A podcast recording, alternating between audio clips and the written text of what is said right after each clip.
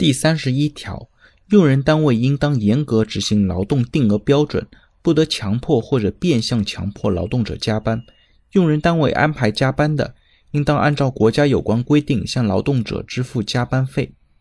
对于这条来讲呢，我们可以看到，支付加班费的前提呢是用人单位安排加班。如果用人单位并没有安排，劳动者主动自愿的加班呢，显然呢没有规定在这里。所以呢，在实践当中，很多单位在管理加班的过程当中也会明确，所有的加班呢必须有用人单位安排，或者至少有用人单位的相关批准。如果没有相关的安排或者批准，只是因为劳动者主动的延长工作时间的，不会被认定成加班。